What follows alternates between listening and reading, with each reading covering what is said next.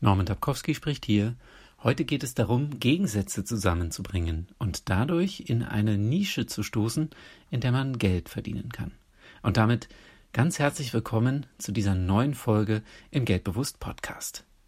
Sauerkraut naschen. Wie hört sich das für dich an? Sauerkraut im Allgemeinen wird als sauer und herzhaft eingestuft. Der Begriff naschen hingegen eher mit süßen Sachen assoziiert.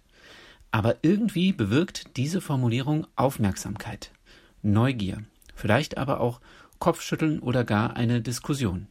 Das kann marketingtechnisch also eine interessante Formulierung sein.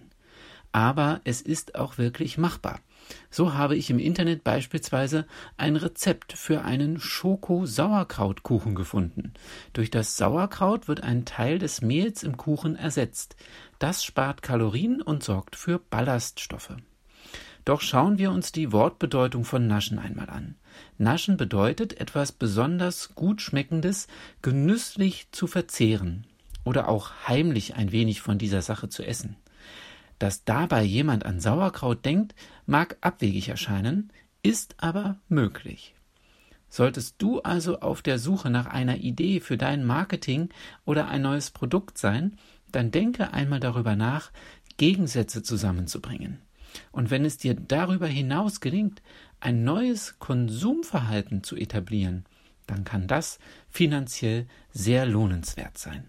Und vielleicht hilft dabei ja ausprobieren, also das Sauerkraut naschen auszuprobieren. Ich wünsche dir eine erfolgreiche Woche.